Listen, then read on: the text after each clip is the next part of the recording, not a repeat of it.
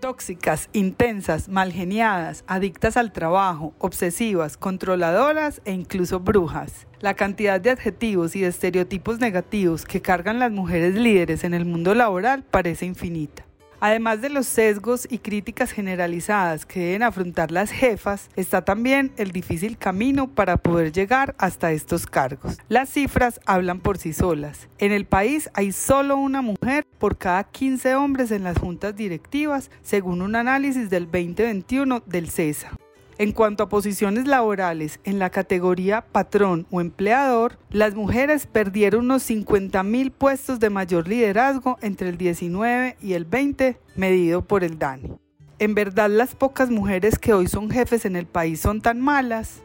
Sería inaudito pensar que todas son réplicas de Miranda Presley en El Diablo Viste a la Moda. En el sexto episodio del podcast Mujeres Líderes conversaremos sobre las falsas creencias que rodean a las mujeres en cargos de liderazgo, estereotipos recurrentes como el de la abeja reina, que por más de 40 años ha cuestionado la sororidad femenina, aunque la ciencia ha comprobado que no es real.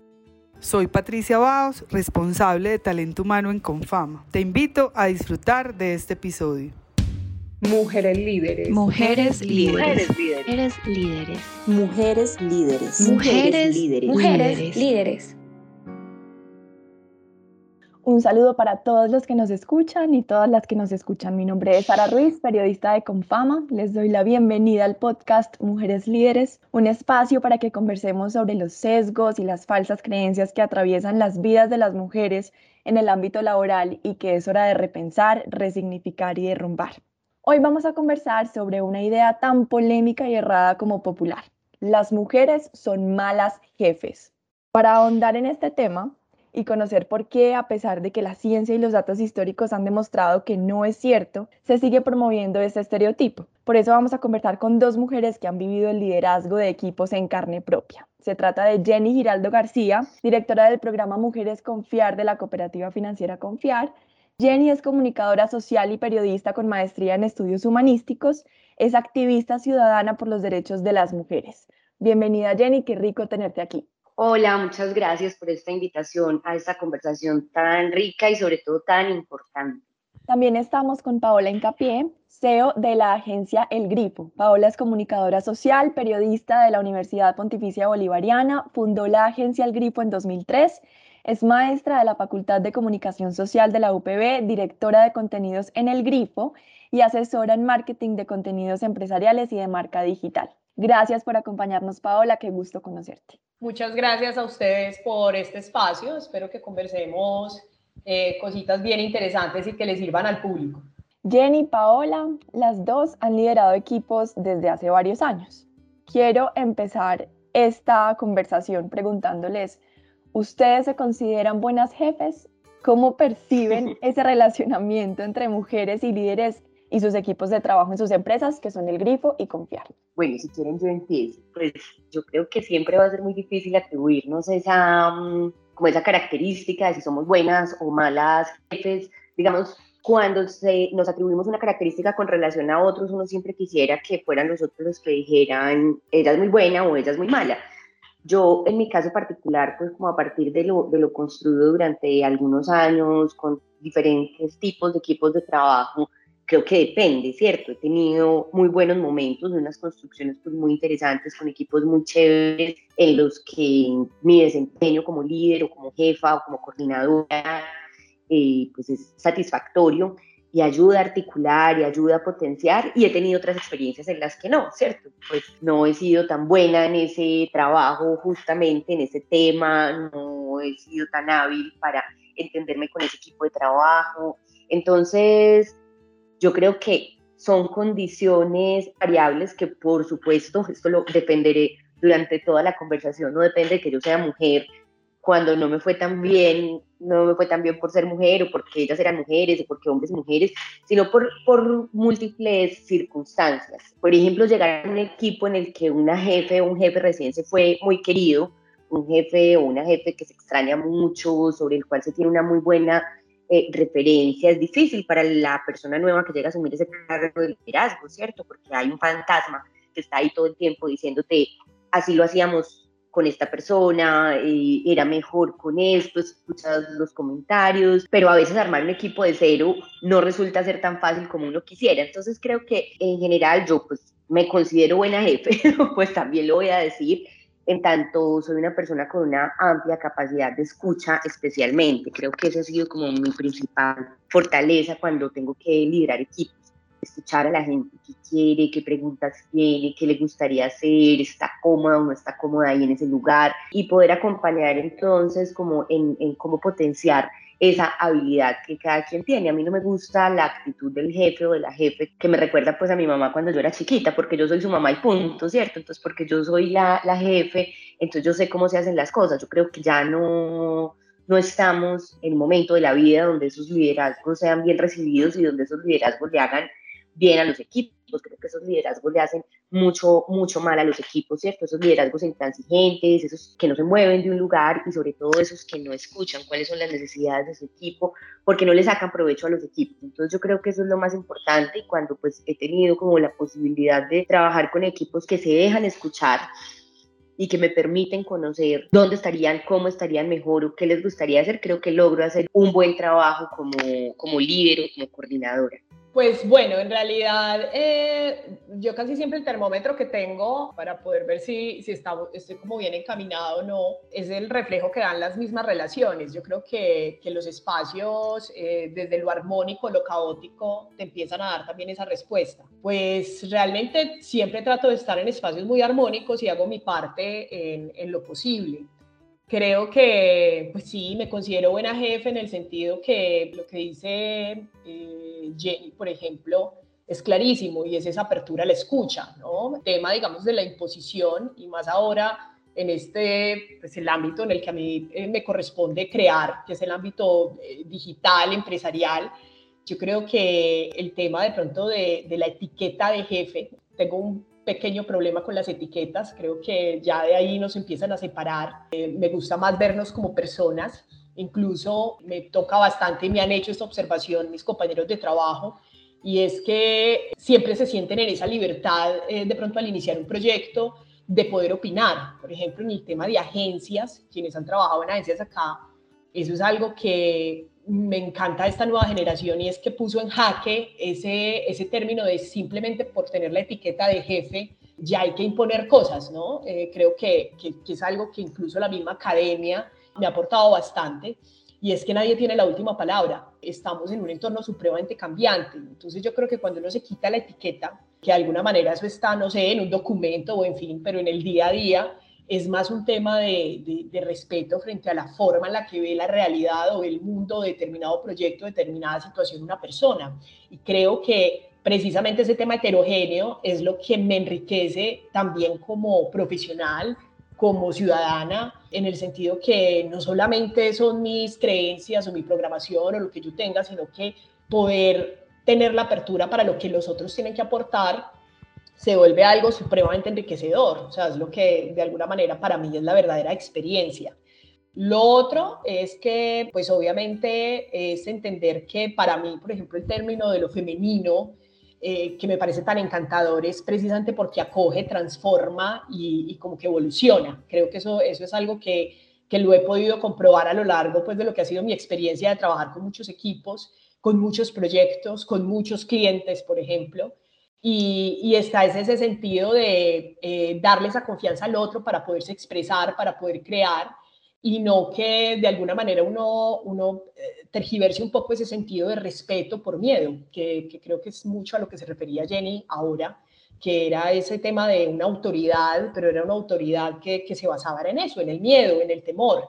Para mí, en mi negocio, en el que crea el grifo, ese sería el principio del fin, porque prácticamente estaría dejando de recibir información. Entonces, eh, sí, frente a la pregunta, creo que sí, soy buena jefe, eh, de acuerdo como que a, que tengo, trabajo en un ámbito muy armónico. Entonces, creo que, que la misma vida me da esa respuesta. Hay una realidad que es preocupante, pues no es el caso de ustedes dos, pero en Colombia hay muy pocas mujeres en cargos de poder o de un liderazgo mayor. Por cada 15 hombres en juntas directivas hay una mujer. Y en cargos medios las mujeres perdieron 51 mil puestos entre el 2019 y el 2020. Ahorita Paola pues mencionaba cómo ha sido ese proceso de liderar varios equipos y ese afinamiento del liderazgo, quiero preguntarles a las dos cómo fue ese camino hacia el ascenso laboral para ustedes. ¿Cómo, cómo fue su primer cargo como jefes? ¿Cómo llegaron hasta ahí? ¿Fue un hombre o una mujer quien les dio esa oportunidad? Cuéntenme esa experiencia cada una, por favor. Bueno, pues si quieres, eh, por el lado eh, que me corresponde a mí con el grifo, pues soy fundadora de, la marca.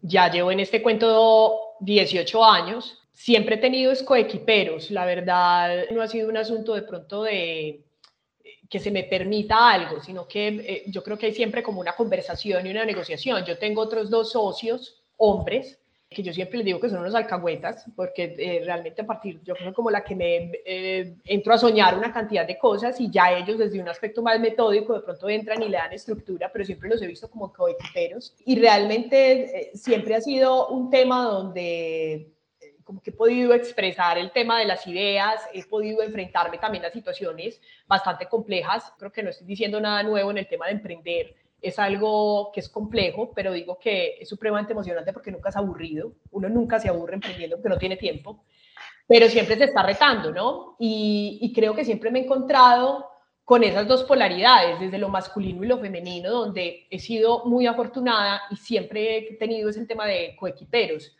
sería muy mentirosa si dijera que en algún momento me he visto amenazada por un tema de ser mujer. No, todo lo contrario. antes me he encontrado es con, personas supremamente perceptivas. Ahora, si me voy, justo para antes de, de, entrar a grabar este podcast, me ponía yo a ver, bueno, mujeres, jefes con las que yo me he encontrado, y te puedo decir que pueden ser en este momento el 80% de mis clientas. Y son mujeres que manejan equipos gigantes y manejan proyectos regionales y son unas duras. Entonces yo creo que ese dato que diste al principio, yo a veces creo que hay que darle una oportunidad y eso va a cambiar bastante en los próximos años. Obviamente porque yo estoy en el negocio de la comunicación y de la gestión y, y ahí las mujeres tenemos una bandera bastante alta. Espero empezar a ver ese cambio desde la medicina, desde ciencias humanas, la tecnología, por ejemplo. Me parece que, que estamos, la están rompiendo ahí, ¿no? Entonces, no, no me, no me he enfrentado a, a, de pronto como a ese sesgo como tal, de pronto, si en alguna ocasión, que pueden ser muy contadas, eh, no tanto por, por el tema de mi idea del grifo, sino de pronto en determinado proyecto o algo, eh, me encontré con de pronto alguien que tenía el sesgo desde el tema de lo femenino. Yo siempre he creído mucho en los límites y, y, pues siempre digo, listo, eso ya es una programación que tiene esa persona, no voy a dejar que me afecte, pongo mi límite si lo quiero en mi entorno o no. Siempre he sido como muy consciente, obviamente es parte de la educación eh, que he tenido, si acepto o no eh, ese tipo de, de, señalamiento en, mi día a día. Eso yo creo que es parte como de la, de la responsabilidad. Pero ha sido un camino encantador. O sea, a mí, para mí el grifo, yo creo que ese es como el hijo mío. O sea, es una, eh, donde, donde lo comparto y se ha transformado de una forma genial y he podido, yo creo que tener esa experiencia de más bien de coequiperos. Eso ha sido, pues, obviamente hablo desde, desde mi caso personal. Yo creo que la primera vez que tuve un cargo de liderazgo en un proyecto fue en Medellín Digital, que justamente también poniéndome al día con los podcasts de mujeres líderes de Confama, escuché también a una ex compañera, Paulina, que hacía mucho rato no sabía de ella, y mi jefa era una mujer. Yo llegué, pues yo llegué a trabajar, eh, digamos, como en un cargo muy pequeñito, y estando allí empecé a hacer una serie de, pues empecé como a evaluar una serie de elementos, y con esto hice una propuesta y finalmente logré pues que en ese, en ese momento se creara el portal de cultura de Medellín. Después de un proceso de selección fui la editora de ese portal, que eran pues como unos cargos de liderazgo dentro del pilar de contenidos del programa de Medellín Digital. Y fue muy rico, fue muy rico. Para mí fue pues como un trabajo súper satisfactorio, de mucho aprendizaje, con un equipo muy bacano.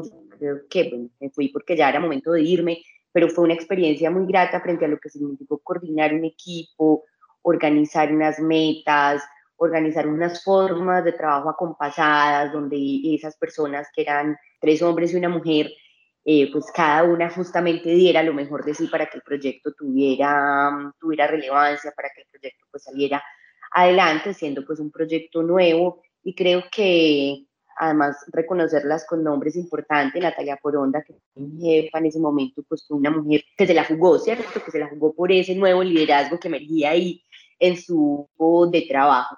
Yo tengo que decir que para ese momento yo no era feminista, yo no había estudiado nada de feminismo, yo no sabía nada de feminismo, entonces para mí no era una pregunta como, bueno, esto, esto me pasa de esta manera por ser mujer, si fuera hombre tal cosa, pero luego con los años y con una mirada retrospectiva, se empiezan a ver, se empiezan a ver ciertos aspectos y se empiezan a entender un poco que sí hay algunas diferencias, y a diferencia de lo que dice Paola, yo sí he, he visto los sesgos de género de manera muy cercana en asuntos como comentarios sobre la ropa que te pones, ¿cierto? Que usualmente a los hombres no les pasa. En asuntos como sos la novia de quién que te pusieron aquí, ¿cierto? O que lo lograste. En asuntos como, pues incluso estudiando la maestría, ¿cierto? ¿Por qué te estás yendo tan bien en esa materia? Debe ser que le gustas al profesor. Entonces, yo sí empecé a sentir en el transcurso de mi vida, solo que como les digo, esto lo vi con, con retrovisor unos añitos después, me di cuenta de que sí hay una mirada de sospecha sobre las mujeres que triunfan,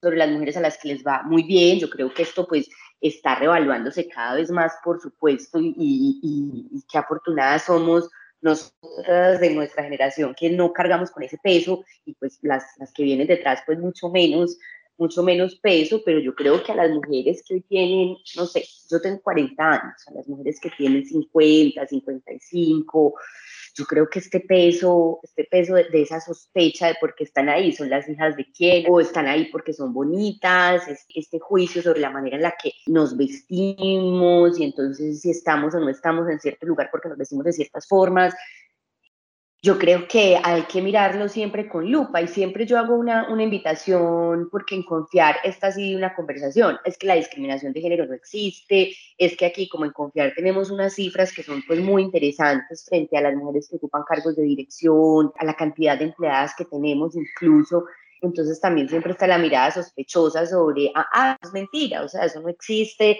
aquí las mujeres de aquí no hay brecha salarial, y siempre mi invitación es miremoslo más allá de nuestra experiencia particular, ¿cierto? O sea, esto que a mí no me ha pasado, ¿por qué se denuncia como una realidad? ¿A qué otras mujeres sí les ha pasado y de qué maneras pasa? Entonces creo que, bueno, yo de ahí en adelante he tenido jefes hombres, jefas mujeres, me ha ido pues relativamente bien con, con todas, me arrepiento de las, las maneras, formas en las que dije hace muchos años, vieja loca, vieja histérica, porque lo llegué a decir, por supuesto, ¿cierto? Creo que tuve alguna jefe con ese síndrome de abeja reina, eh, muy tenaz, que yo me sentía observada, maltratada, y luego entendí también eso por qué pasaba, ¿cierto? Porque una mujer en un cargo de poder está mucho más recelosa de otras mujeres y de que otras mujeres de pronto vayan ahí a la par con ella porque están cuidando eso que les ha costado tanto conseguir en un mundo que efectivamente ha sido construido por los hombres y que está construido con una mirada heteropatriarcal tan, tan evidente, cuando las mujeres logran el cargo de poder lo tienen que cuidar, como sea. Entonces, cuando uno entiende eso y entiende que no es que fulana de tal es una loca histérica y por eso nos trata así a las mujeres y que qué pereza trabajar con mujeres y que es que las jefas mujeres, que es el motivo de esta conversación a la que Confama hoy nos convoca, cuando uno entiende que finalmente esos comportamientos son respuestas a veces intuitivas de las mujeres que están en esos cargos de liderazgo, porque ahí nos ha puesto el mundo patriarcal, pues yo creo que a uno se le quita una venda así brutal y dice, ¿cómo voy a trabajar con esta mujer que hace 10 años para mí era una loca histérica y hoy la admiro profundamente para que ella sea una fuente de inspiración, una fuente de aprendizaje y no esa mujer a la que yo también le tengo que poner competencia. Entonces creo que ahí mi experiencia ha sido pues, muy rica y de mucho aprendizaje, mucho crecimiento, pero también de mucha observación frente a cuáles son esos lugares en los que las mujeres a veces nos, nos ha tocado ponernos para defender esas, esas posiciones que hemos, ido, que hemos ido ganando. Y en la medida que uno aprende, se le va quitando también un poco esa capita que a veces se vuelve muy machista de defender, de defender nuestro lugar a capa y espada, ¿cierto? Que a capa y espada es una expresión absolutamente guerrerista y patriarcal y empezamos a ejercer unos liderazgos mucho más amorosos, mucho más conscientes y mucho más constructivos colectivamente con hombres, con mujeres. Jenny, quisiera ahondar un poquito en cómo ha sido tu experiencia promoviendo el liderazgo femenino desde Confiar. Que nos hables un poquito del programa o de los programas que tienen, de los que podemos aprender justamente para promover este liderazgo femenino distinto. Bueno, ustedes se van a ir un poco de espaldas cuando yo les diga que en Confiar no tenemos ningún programa de liderazgo femenino, porque realmente no tenemos un, como un enfoque particular en qué pasó en confiar, y esto pasó mucho antes de que yo llegara, y fue justamente lo que nos hizo, la, y mucho antes de que existiera Mujeres Confiar, y fue lo que nos hizo la pregunta por qué es lo que está pasando en esta organización que no hemos sabido leer a la luz de la coyuntura de, de la coyuntura de la actualidad. Había muchas mujeres, había muchas mujeres trabajando en Conflan, el 70% de nuestras empleadas son mujeres, pero además directoras de área, tenemos 23 frente a 22 hombres directores de área, entonces estamos hablando casi que de, un, de un, asunto absolutamente equitativo pues en, en, en la ocupación de esos cargos. En directoras de agencia son 40 directoras de agencia junto a 16 directores de agencia. Y en subdirectoras de agencia tenemos 16 subdirectoras y 4 directores. Entonces son unas cifras que nos dicen, wow, en confiar hay liderazgos femeninos. ¿Cómo se ha fortalecido? Pues nosotros lo que creemos es que eh, en principio estamos en el área de servicios, es un área muy feminizada.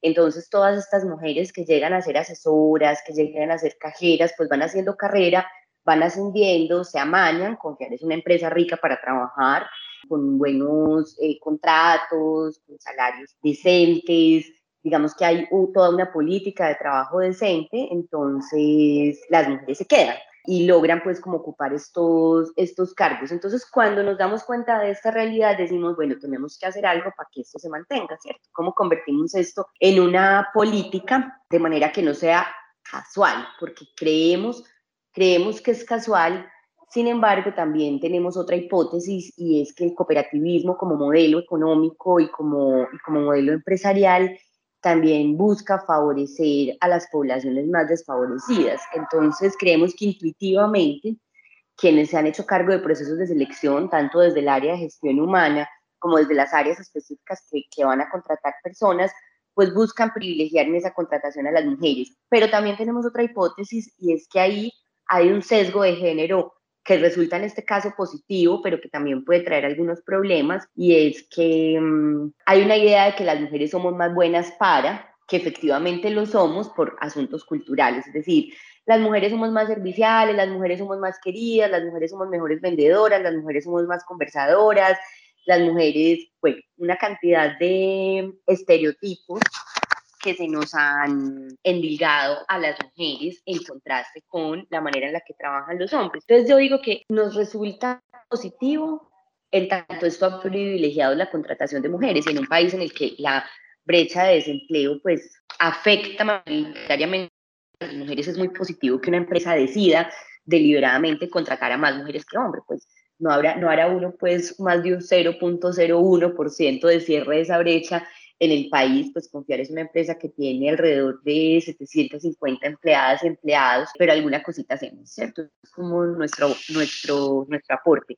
Entonces, el área de gestión humana de lo que se ocupa especialmente es de darle muy buen trámite al trabajo que realizan estas mujeres que están en cargos de liderazgo para evitar caer en estos estereotipos y en estos sesgos yo les cuento que además, a pesar de esta cifra, mi primera semana en confiar, yo entro al baño y me encuentro con esta conversación de, es que las mujeres no sabemos trabajar entre nosotras, es que las mujeres, pues una conversación informal de cualquier par de empleadas en el baño de mujeres, es que las mujeres vivimos agarradas de las greñas, entonces a mí me dio mucha risa porque yo ya, yo ya conocía estas cifras y venía de trabajar en un área, eh, estaba trabajando en un área en el que éramos el 80%, el 90% mujeres. Y yo les decía, chicas, ¿en serio cómo seguimos alimentando esta narrativa y este discurso cuando la evidencia que tenemos es una empresa que tiene casi 50 años, en la que la mayoría somos mujeres y aquí estamos, ¿cierto? Un área en la que trabajamos tan rico y somos puras mujeres, pero es una cosa que se queda súper incorporada. Entonces, más que programas, es como por ejemplo desde el área de gestión humana, en conjunto con comunicaciones y con Mujeres Confiar, porque en este momento pues el área de género o la estrategia de género que se llama Entre Iguales, que tiene como uno de sus componentes a Mujeres Confiar, trabaja de manera transversal con todas estas áreas lo que decimos es cómo alimentamos, cómo destacamos los liderazgos femeninos, cómo, o de las mujeres más bien, porque hay liderazgos de hombres que también son femeninos y de eso no nos hemos ocupado todavía, cómo destacamos a las mujeres que han ascendido en confiar, que llevan muchos años, para que ellas justamente sean, como decía hace un ratico, fuente de inspiración para que otras mujeres que están en más bajitos como de cajeras o de asesoras digan, yo quiero y puedo llegar también a ser como ella, entonces cómo voy a alimentar esas capacidades y esas habilidades.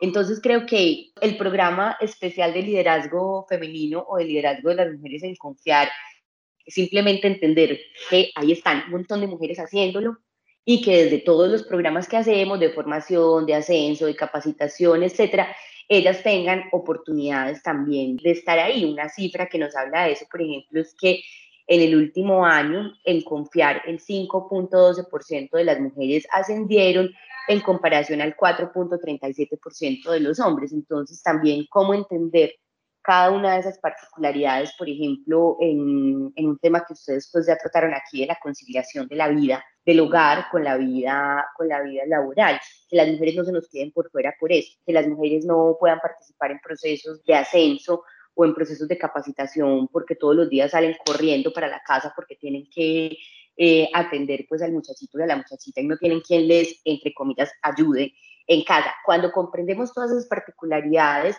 sin inventarnos programas diferenciados, sino teniendo en cuenta eso para todos los programas que hacemos, yo creo que la cosa sigue funcionando porque pues los números efectivamente nos lo demuestran.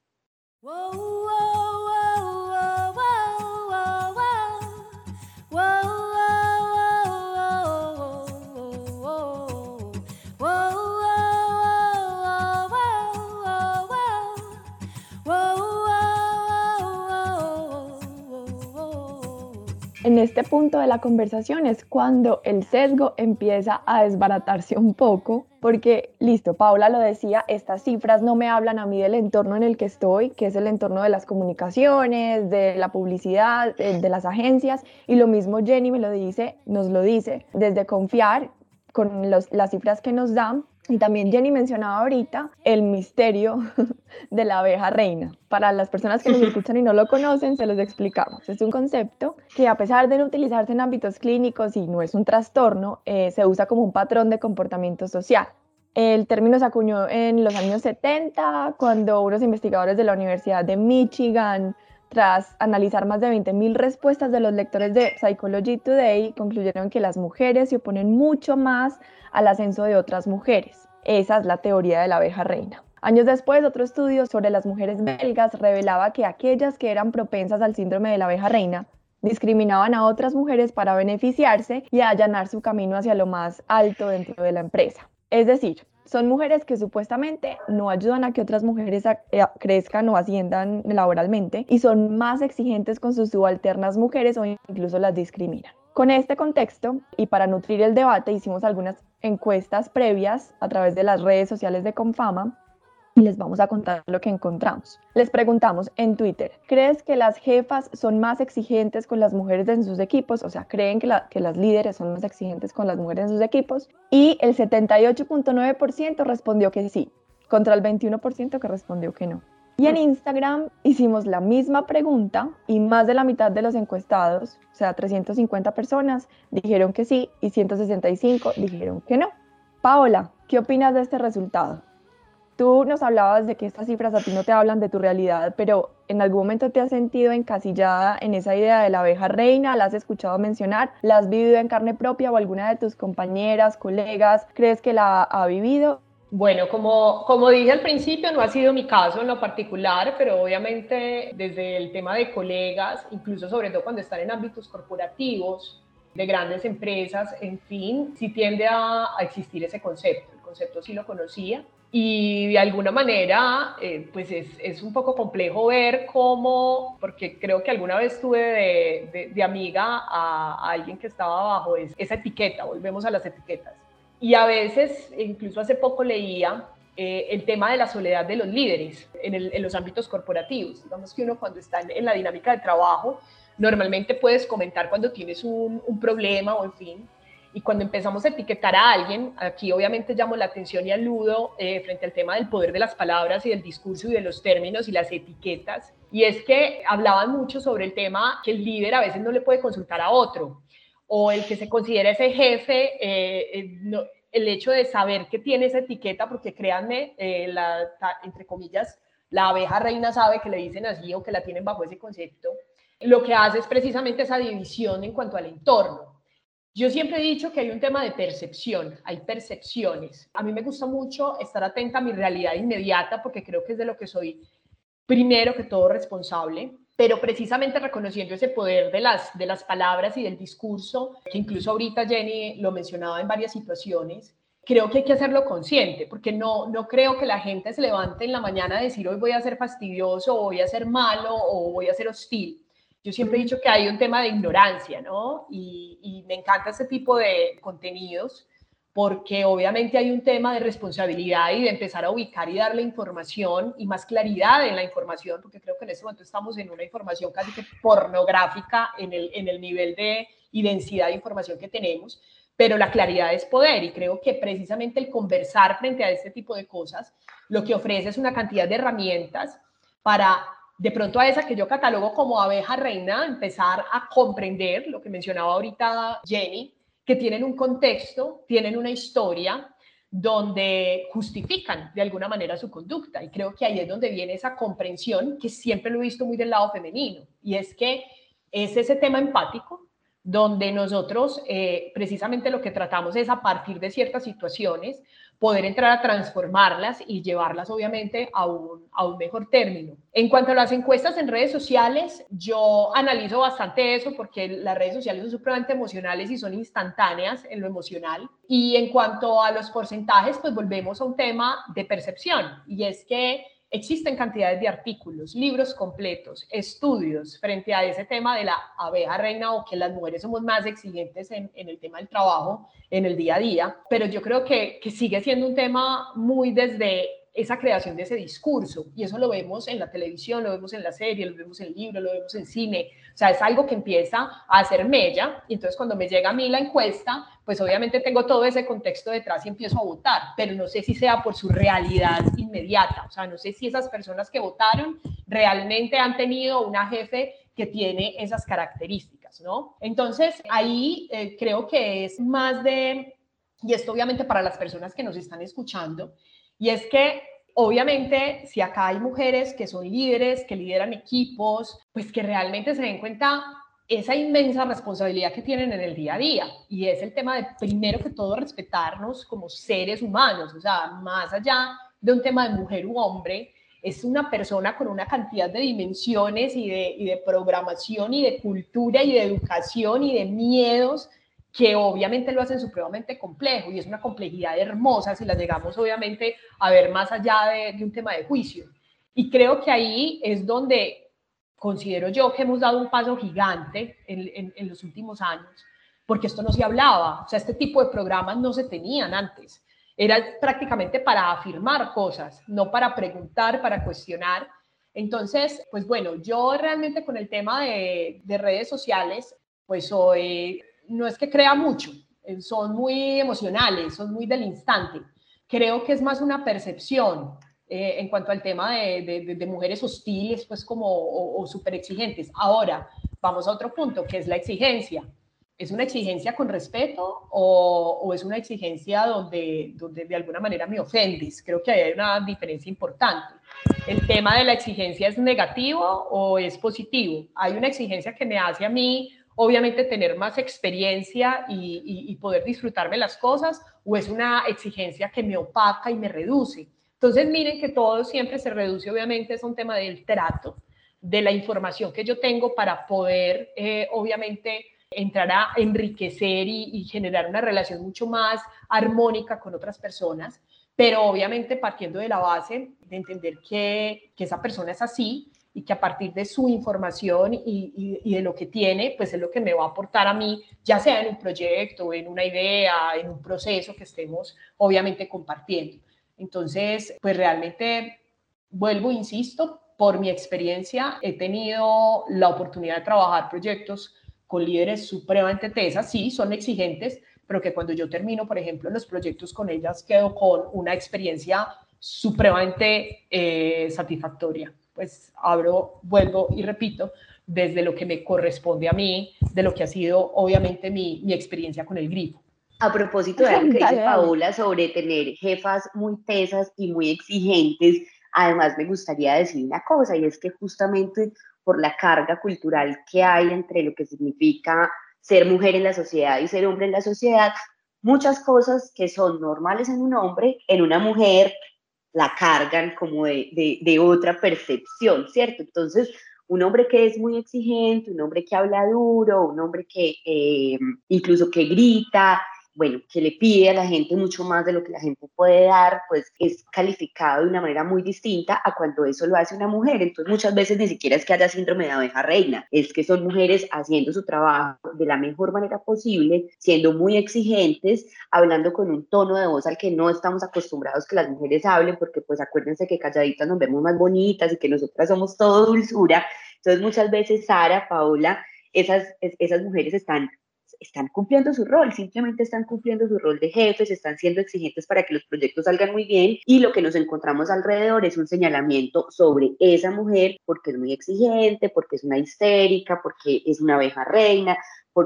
es una maltratadora, bueno, y, y una cantidad de asuntos que si fuera un hombre, pues no se le señalaría de la misma manera. Totalmente de acuerdo.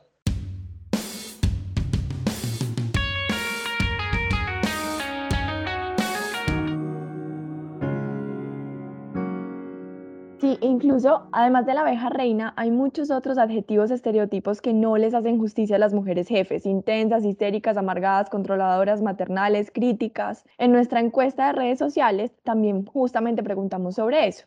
Y es, ¿prefieres que tu jefe sea hombre o mujer? Y en Twitter los resultados fueron Mujer en un 30.9%, o sea, un 30.9% de las personas que encuestamos dicen que prefieren que su jefe sea mujer y el 54.5% no tiene preferencia. Le da igual que su jefe sea hombre o mujer. Y en Instagram, 474 personas, la mayoría respondieron que preferían que, pues, que no tenían preferencia. Y 190 respondieron mujer y 106 hombre. Es decir, en primer lugar sin preferencia, segundo lugar mujer, tercer lugar hombre. También les dejamos una pregunta abierta y es cómo ha sido su experiencia con mujeres jefes. Y la mayoría dejaron respuestas positivas. Lo mejor que me ha pasado, genial, están conectadas con una energía femenina que les permite liderar desde el cuidado del otro. La mejor, son muy eficientes e integrales, buscan el bien común antes que el propio, son compresivas y sensibles, diferente, depende de la persona, son algunos de los comentarios que dejaron. ¿Alguna de ustedes las han nombrado con adjetivos, sean positivos, negativos, neutros, lo que sea? Y de ser así, ¿cómo lo has manejado? ¿Qué descubriste que hay detrás de esto? A mí me, ha dado muy, me han dado muy duro por ser feminista. O sea, tengo que decir además que ha sido más difícil, digamos, entrar a un lugar y ganarme un espacio y digamos, lograr como una, una conversación respetuosa y tranquila, más por ser feminista que por ser mujer. Entonces, eso es pues muy charro porque también entonces hay una carga de estereotipos frente a lo que significan las feministas y parece que para mucha gente que no tiene ni idea qué es el feminismo, somos unos como unos ogros, ¿cierto? Unas brujas. Entonces, eh, esa, esa para mí ha sido pues muy divertida es de verdad ver que la gente te mira como con miedo, ¿cierto? Que tiene miedo a hablar, que tiene miedo a opinar, porque de pronto pues voy a decirles que son muy machistas y no ha sido pues como fácil, ¿cierto? Mm, muy recién llegada a confiar, por ejemplo, una expresión que ya luego unas compañeras en confianza me la dijeron, fue que ellas mismas habían dicho, llegó Jenny ella se presenta como feminista, eso quiere decir que vino aquí a acabar con todos los hombres. Entonces, entonces creo que ese ha sido para mí uno de los, uno de los más difíciles. Creo que otro adjetivo es que soy como gritona, ¿cierto? Porque yo hablo duro, pues, yo tengo un tono un poquito, eh, un poquito fuerte y ha sido también un aprendizaje ese hablar duro porque yo también empecé a entender trabajos en equipo que las voces de los hombres siempre sobresalen más. De hecho, pues me impresionó mucho cuando leí que en efecto hay estudios que han puesto pues como a medir los decibeles de las voces masculinas y femeninas y se encuentran con que en efecto, y, además cuando pues, tú lo vives, lo analizas en una mesa de trabajo, efectivamente pasa, las voces de los hombres se imponen mucho más, ellos hablan más duro, son voces con más autoridad, entonces eso da lugar pues a fenómenos como el mansplaining, donde una mujer dice una cosa y, un man remata, recoge la, la, idea de ella, se la quita, además le quita la palabra, remata y se lleva el crédito, como todas estas este tipo de cosas que finalmente también limitan las habilidades de liderazgo de las mujeres, que parece que son bobadas, pero que en realidad no lo son porque es lo que en la cotidianidad las mujeres estamos lidiando para poder ganarnos lugares de liderazgo, para poder ascender o para que nuestros lugares de liderazgo se noten. Entonces, cuando yo empecé también a entender eso, empecé a subir un poquito más el tono de voz, eh, por ejemplo, en las reuniones. Entonces, claro, lo mismo que les decía ahorita, yo puedo hablar igual de duro a un hombre, pero yo soy una gritona y él no. Entonces, esa ha sido como otra que me, otra que me he ganado. Bueno, yo creo que principalmente esas han sido mis dos principales, entre comillas, defectos, que soy gritona y feminista. Pues que van muy de la mano, además, ¿cierto? Compartimos. Somos gritonas. Compartimos el tema de la voz, pero mi familia es gritona de por sí, como algo característico de los hincapié. Yo creo que está el tema también, y eso es muy cultural, el tema de la claridad. A veces de pronto pueden confundir el tema de, ser claro en algo con, con algo como de, uy, no, pero dilo, dilo más suave. O, por ejemplo, mucho de lo que dices, Jenny, mira que con el tema del feminismo, y, yo creo que también cuando dicen, ay, es jefe, es mujer jefe, es lo que la gente espera, ¿no? Eh, ya, ya es lo que yo digo, a veces no vemos realmente las cosas porque tenemos una cantidad de conceptos y, como de, de, cosas ya previas que no nos permite ver realmente la persona como es. Y hace poco que le leía yo a Joan Didion, eh, que me parecía hermoso porque ella trataba temas muy complejos, y ella decía que cuando uno se acerca realmente a algo que uno le tiene temor o que tenés una prevención frente a ello, cuando te acercas realmente, le pierdes el miedo y obviamente lo transformas. Y eso sí trato de llevarlo obviamente en el día a día. Otro término, cuchilla, en la universidad. Eh, no, ella, es, una bruja, es una cuchilla, es durísima la materia con ella. No sé si ahí sea por temas de mujer o porque realmente sí, sí, sí soy bastante exigente en la clase. Pero, por ejemplo, yo tengo muchos exalumnos que han trabajado conmigo proyectos y dicen, bueno, pero es que las, las, las, experiencias son diferentes en los escenarios, tanto en un aula de clase como ya cuando estamos, obviamente, como colegas trabajando algo.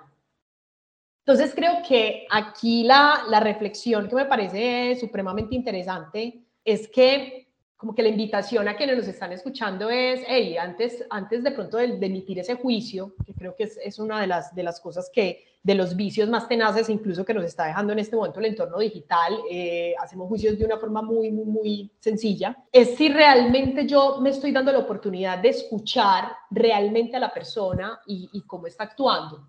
Yo creo que, que, cuando uno conoce los contextos, y creo que eso me queda obviamente de la, de la experiencia periodística, es que yo realmente tengo que ir a conocer al otro y entender que para el otro yo también soy otro, ¿no? Eh, eh, entonces, creo que lo bonito de las relaciones humanas es precisamente darnos esa, esa oportunidad, que es algo que se está rompiendo totalmente ya con todo este tema de solo comunicación por WhatsApp, por redes sociales, por correo electrónico, en fin, donde ya estamos perdiendo esa oportunidad de poder incluso ver a los, al otro, de tener un contacto visual con el otro, que eso, eso como especie es necesario para poder ¿qué? comprender, sentirnos parte de un colectivo. Estamos supremamente individualizados, entonces en, la medida en que nos encerramos cada vez más, que eso es una consecuencia de, de, todo este ámbito digital y todo este consumo de información que estamos teniendo, es que empezamos obviamente a crearnos unas barreras donde no damos la oportunidad de lo diferente. Entonces, cuando nos encontramos en la vida real con la diferencia, eh, inmediatamente empezamos a emitir unos juicios increíbles. Me gusta mucho, y eso es algo que, he aprendido con el tiempo, a mí no me gusta mucho afirmar, eh, por ejemplo, cuando hay una, una situación en, el trabajo donde hay algún reto, donde hay una dificultad, más que afirmar me gusta preguntar, porque eso abre la conversación y en la conversación obviamente se dan una cantidad de cosas y creo que eso es muy de lo femenino. Lo que decía ahora Jenny, siempre eh, hay, unos, hay unos conceptos, son muy habladoras, son entronas, pero miren el problema cuando uno se encuentra con una mujer que no es así. Inmediatamente empiezan a darle otra, o hay que etiquetarla. Hay que mujer tan rara y por qué es de esa manera. Entonces yo creo que, que el asunto, y, y, es lo que se empieza a, a, volver algo muy enriquecedor, es que cuando yo me encuentro con el otro, con esa otra persona, eh, sí debo por lo menos abrir ese reto personal de tratar de comprender el por qué de la forma en la que habla, por qué se expresa así, por qué tiene ese miedo, por qué hace esas afirmaciones. Y creo que ahí es donde se llega como a un consenso mucho más, más interesante. Pero sí, yo creo que el tono de voz ha sido como lo más, como que, como que la gente inmediatamente eh, reacciona. Y sí, es verdad, el, el, el, tema de lo que dice Jenny, de, de obviamente eh, los hombres, por, obviamente su género como tal, la voz tiene de pronto una, una mayor proyección y el cerebro pues, llega y, toma de pronto más fácil esa, esa afirmación. Entonces, pero yo creo que lo que nos tenemos que quitar es, es esa prevención. Entonces, ay, es feminista, entonces no, además que debe odiar a los hombres, debe tal, no, ven, escucho qué es lo que hay y aprendo también. O sea, yo creo que nadie tiene aquí la última palabra me gusta mucho reflexionar sobre este, este tipo de, de situaciones, la verdad.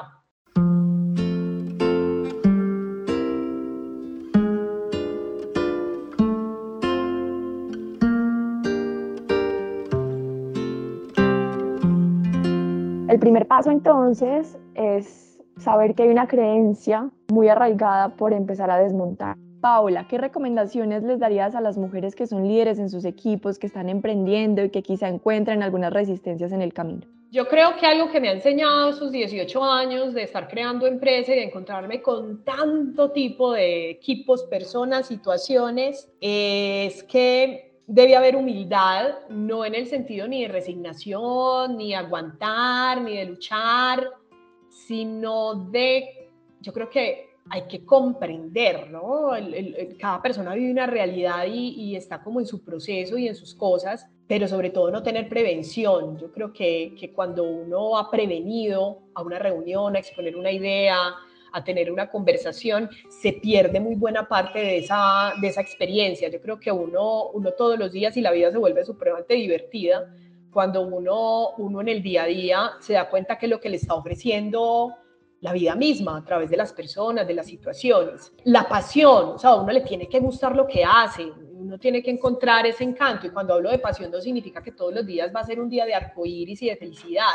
Creo que la pasión es como, como ese, eh, eso que te reta, como que listo, ya hice acá, no dio, entonces para dónde puedo coger y, y, y, ahí eso te lleva a que te conectes con otras personas y esas personas te aportan, otras de pronto te hacen zancadilla, pero entonces, ah, listo, ya aprendí acá, sigo allá creo que es eso, o sea, como, como esa energía que, que, empieza a dar, porque sí quiero advertir pilas con esas frasecitas de hasta que lo logres, no pares, eh, en fin, porque eso nos está mm. llevando a unos niveles de ansiedad que no se alcanzan a imaginar. Esos conteos de cinco pasos para ser más productivo y hasta que no lo hagas, o sea, YouTube está lleno de eso. ¿Cómo hacer más productivo tu día? ¿Cómo lograr tus metas? Esta va a ser la casa que vas a tener cuando sé que cuando seas millonario. Y eso nos está llevando a tener unos niveles de ansiedad, de frustración, porque yo lo vivo con mis, mis estudiantes, lo converso en la agencia, lo veo en mis clientes. No, créanme, todos aquí estamos haciendo lo mejor que podemos con las herramientas que tenemos y yo creo que está esa, esa oportunidad de hey, eh, quienes vayan a crear empresa, si les digo, no se van a aburrir nunca, porque uno no tiene tiempo de aburrirse, pero no soy tampoco muy dada a decir que todo el mundo tiene que emprender. Yo me he encontrado con profesionales en organizaciones que son supremamente valiosos y que yo digo definitivamente aportan y yo creo que cada uno desde su rol y su papel eh, hace lo mejor que puede y hace parte de, un todo que tiene que funcionar, ¿cierto? Yo creo que todas las personas somos valiosas en ese, en ese sentido y yo creo que de ahí nace el respeto. Cuando nos encontremos con alguien con unas creencias muy arraigadas que de pronto, digamos,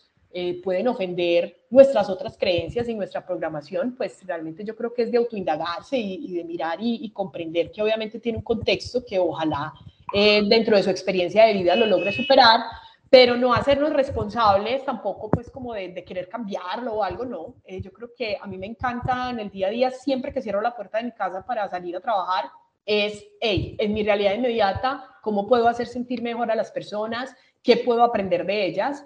Y sí, yo creo que pensarlo mejor, no ser muy prevenida.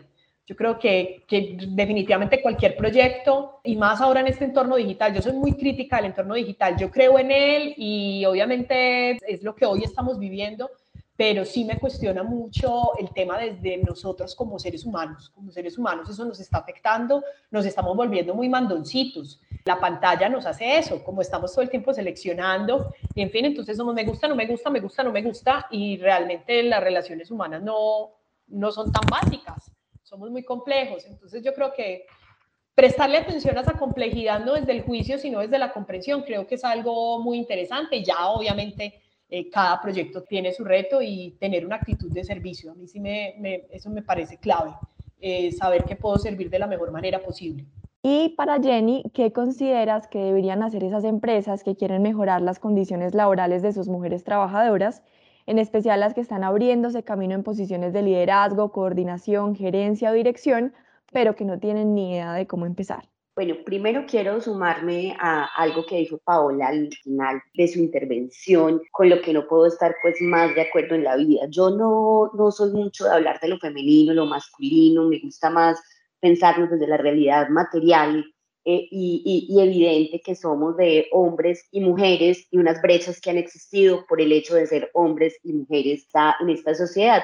Sin embargo, pues poniéndolo, digamos, en esos términos, justo eso que decía Paola, pues puede ser muy masculino, ¿cierto? Que es esa hiperproductividad que nos está ganando, ¿cierto? Entonces, me encanta que ese sea su consejo para las mujeres en cargos de liderazgo y creo que ahí es donde pueden empezar a estar esas diferencias entre cuáles son esos liderazgos o cómo son esos liderazgos de las mujeres. Y es que ya, pues claro que tenemos que producir y tenemos que trabajar y tenemos que hacerlo muy bien y tenemos que ganar dinero, pues por supuesto que sí, pero ¿qué es lo que privilegiamos en nuestros equipos de trabajo y cómo logramos tener empresas que sean productivas sin que eso sea a costa del bienestar, de la salud mental de las personas que trabajan y que producen para que esa empresa pues pueda existir. Entonces, me parece que ese es un mensaje súper clave para las mujeres líderes, pero también para las organizaciones, ya conectando un poco con esta pregunta que tú me haces, Sara. Yo creo que lo primero es hacer un diagnóstico, o sea, de manera concreta, un diagnóstico claro sobre cuáles son las mujeres que están en cargos de liderazgo, qué tipo de liderazgo, y si el hecho de que estén en cargos de liderazgo representa, por ejemplo, o cómo se ve representado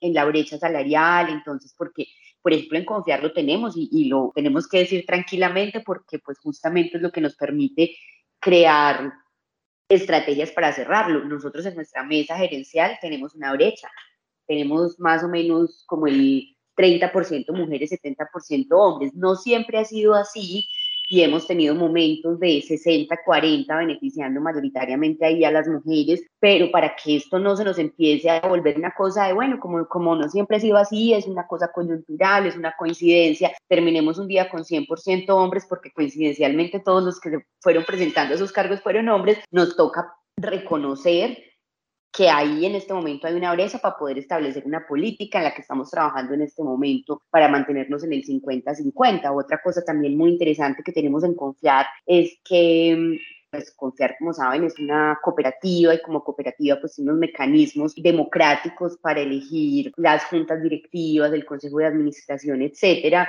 Y en este momento tenemos, la tenemos en 50-50 y la tenemos en 50-50 porque también generamos mecanismos concretos para para que eso fuera real. El mecanismo concreto es que las eh, planchas electorales tenemos que tener pues una ley de cuotas de 40 o 60 de cualquiera de los dos géneros y esa es una diferencia radical que pareciera que no, no es el 30% mujeres como ha existido en Colombia, que es como ese mínimo para las mujeres, no, es 40-60 para cualquiera de los dos géneros. Si me preguntan, yo no entiendo por qué la Asamblea tomó la decisión de 40-60 en lugar de un 50-50, pero el resultado concreto ha sido el 50-50. Estrategias de comunicación yo creo que son súper importantes después de tener establecido ese diagnóstico y decir, ah, bueno, tenemos muchas directoras, pero en cargos medios, en mandos medios, resulta que en los cargos más altos no. Entonces, cuando uno ya tiene eso claro, puede empezar a intencionar procesos, por ejemplo, de ascenso para mujeres específicamente, o puede sacar una convocatoria en la que diga, necesitamos, esto yo se lo he dicho pues